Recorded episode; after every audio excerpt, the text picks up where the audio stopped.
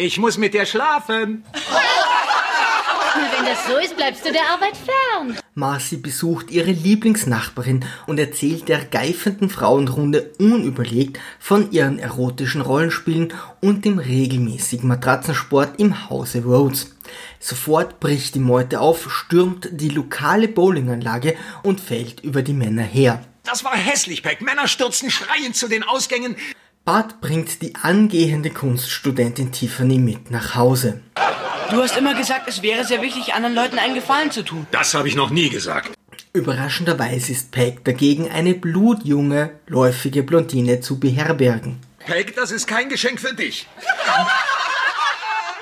Das ist für Dad. Doch als sie erkennt, dass sich Elle zwar gerne außerhalb Appetit holt, aber immer zu Hause ist und besonders nach den Anregungen von Tiffany, quartiert sie die junge Maid direkt auf der Couch ein. Sogar Kelly reißt irgendwie Typen durch Tiffany auf und auch Steve ist von der Kunststudentin begeistert. Während alle Männer der Nachbarschaft nun regelmäßig ihre Hausberge besteigen, verliert er jedoch jegliche Lust am Klettern, Golfen und Einlochen.